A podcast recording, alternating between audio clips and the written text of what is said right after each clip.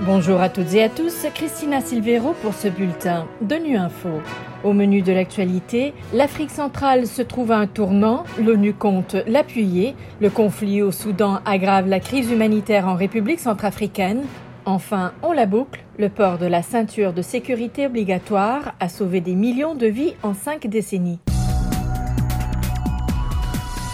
L'Afrique centrale est plus riche en opportunités et en ressources qu'elle ne l'est en défis, c'est ce qu'a affirmé lundi le représentant spécial de l'ONU pour la région devant le Conseil de sécurité. Abdou Abari a toutefois souligné que les processus politiques et électoraux prévus dans la région au cours des prochains mois vont marquer un tournant important et que son bureau, avec l'appui du Conseil, veillerait à ce que les épisodes de violence qui ont par le passé marqué les élections soient évités à tout prix. M. Abari est également revenu sur l'impact de la crise au Soudan, appelant notamment à apporter un appui au Tchad de toute urgence. Les développements récents à la frontière entre le Tchad et la République centrafricaine et l'impact de la crise soudanaise sur ces deux pays nous rappellent l'urgente nécessité d'adopter une approche holistique sur les questions de paix et de sécurité en Afrique centrale, région déjà marquée par la présence d'une multitude de groupes armés et terroristes avec un impact humanitaire, notamment pour les femmes et les jeunes.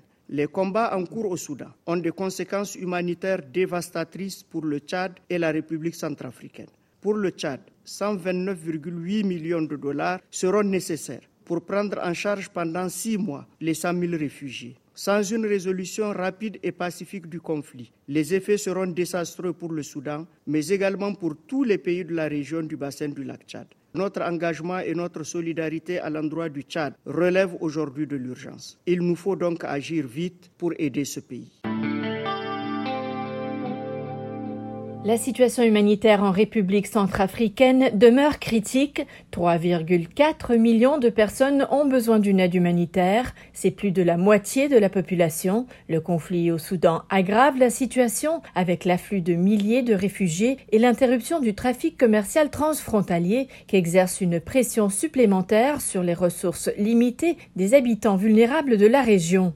Le coordinateur humanitaire de l'ONU dans le pays a sonné l'alarme depuis Genève lundi. Mohamed Ag Agoya a notamment souligné les besoins d'assistance alimentaire.